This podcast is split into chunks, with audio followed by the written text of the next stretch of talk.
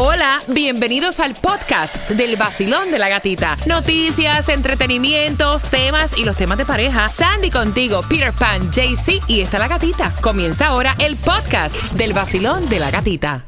Estos padres están pidiendo que tú opines que deben de hacer. El papá, o sea, dice imposible. No way. La niña tiene 12 años y entonces entre las amiguitas han preparado como que irse para Orlando y quedarse el fin de semana, ¿no? Los padres de esta niña no pueden ir. Y entonces el papá dice, si yo no voy, tú no vas. Yo puedo conocer la mamá de tu amiguita, pero yo no conozco los otros padres ni las otras madres que van a ir. Aparte, yo no confío en nadie. Eso de rentar un cuarto y todo junto. No, no, no, no, no, no. Tú no vas. O sea, no, si yo no voy, tú no vas. Ay, yo sí la dejo ir, que vaya, va a ser la, la, la única del grupo. Bueno, va a ser la única. No, Pero mira, ¿pero o sea, qué? ¿y qué tú me quieres decir a mí? Que si se tira un grupo por un rico, la tuya se tiene que tirar porque va a ser la única que no se tiró. Pero, no. pero con 12 años, yo tengo una que tiene de 12, 12 años y mi hija yo sí la dejo ir a cualquier lugar. Si yo sé que va a ir un padre que va a supervisar, no es que ellas van a ir sola. Sí, pero tú puedes conocer un padre que va a supervisar. Tú no conoces los A los otros otros. padres que van a quedarse a dormir en un cuarto con tu hija de 12 años. Tú estás loco, Peter. Exacto. No, Vacilón, así, yo buenos días. ¿Qué piensas tú? No way. Yo, es- mira, estaba escuchando la radio, voy con mi hijo de 13 años en el carro y apenas salió el tema, nos miramos los dos porque obviamente soy madre de tres varones. Eh, la hace la semana pasada él me escribe un, un big lecture de cómo yo no lo dejo hacer nada, no lo dejo ir a ninguna parte. Y le dije, ¿cuál? Mi- todos sus amiguitos van al centro comercial, su mamá los dejan, ellos caminan. Yo le dije, ok, ¿cómo se llama tu amigo? Ah, fulano de tal. Y el otro, así, ah, mira, pues él no tiene el apellido tuyo, de ahí para allá no me interesa. A mí me interesa, true. a mí me interesa fulano que tiene mi apellido y hasta el día que yo, tú no vivas en mi casa, bajo mi techo, ahí tú haces lo que tú quieras. De ahí para atrás, lo siento. Buenos días. ¿Qué recomiendas tú, mi corazón? Bueno, como dicen en Cuba, y no sé en otro país, el ojo del amo engorda el caballo. Ok. O mi sea, hijo, mi hijo tiene 17 años y vino a quedarse fuera de la casa el año pasado que fueron a una universidad a conocerla. Mientras tanto, no, güey. Y ni pijama party, ni nada de eso. Él sabe, desde chiquito lo acostumbré que hay que dormir en la casa y que él no puede andar por ahí suelto ni nada. Lo dejaba ir con día del día, que regresara a la casa, alguna fiesta, algún a la playa con los amiguitos y la familia. Pues, pero And that's para- it. Uh, uh. ok, gracias por opinar. Basilón, buenos días. Hola. Bueno, yo soy padre de una niña. Este, ella también quería irse con su amiga con una, un viaje a Europa.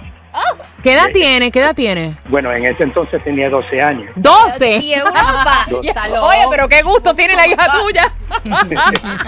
Entonces que justo en ese entonces, no sé si usted ha escuchado la película Taken. Ah, no, Claro. sí, no, si viste la película no la va a dejar.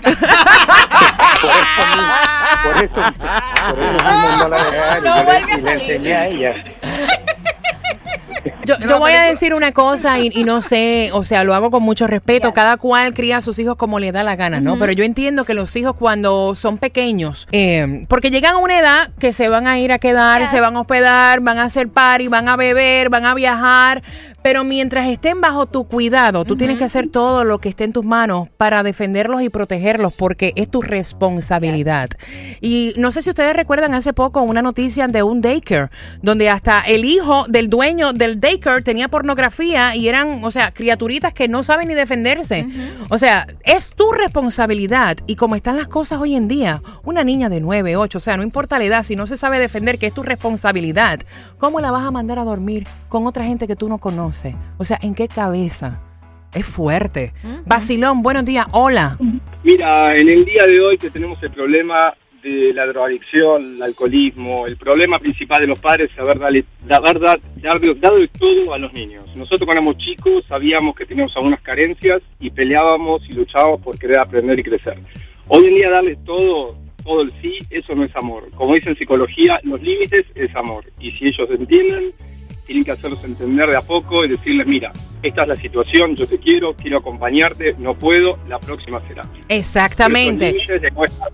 Amor y cariño. Darle todo es lo peor que un padre puede hacer del niño. No, y hay un, un pensamiento muy equivocado y que me disculpe Peter Pan, ese pensamiento de tú decir, eh, creo que es una mala manera de tú criar un muchacho y decirle, voy a hacer esto porque entonces vas a ser la única diferente. No, porque al final del día, o sea, tú nunca puedes ser seguidor, tú tienes que ser un líder en la vida y no porque se tiren 20 por un risco, quiere decir que la tuya se tiene que tirar porque va a ser la única que va a quedar Pero no fuera. es un rico. No, pero le estás exponiendo a un peligro, a un posible peligro. Las cosas que van a pasar pasan en un viaje de ida y vuelta o pasan en un viaje que se queden. Para mí es lo mismo. Cuando van a pasar las cosas pasan. So, eh, para mí cuidarla en el cascarón así, meterla. Mira, la madre que Sí. estaba opinando que el niño tiene 17, 17 años y lo que le falta es un año para irse para el y todavía lo está cuidando como si fuera una Estoy urna de cristal. No. Eh, Estoy de acuerdo contigo, pero piensa esto, las cosas malas pueden pasar de cualquier manera, pero no quiero ser yo cómplice de abrir la puerta. Ave. María. Ave María, qué belleza. Muy bien.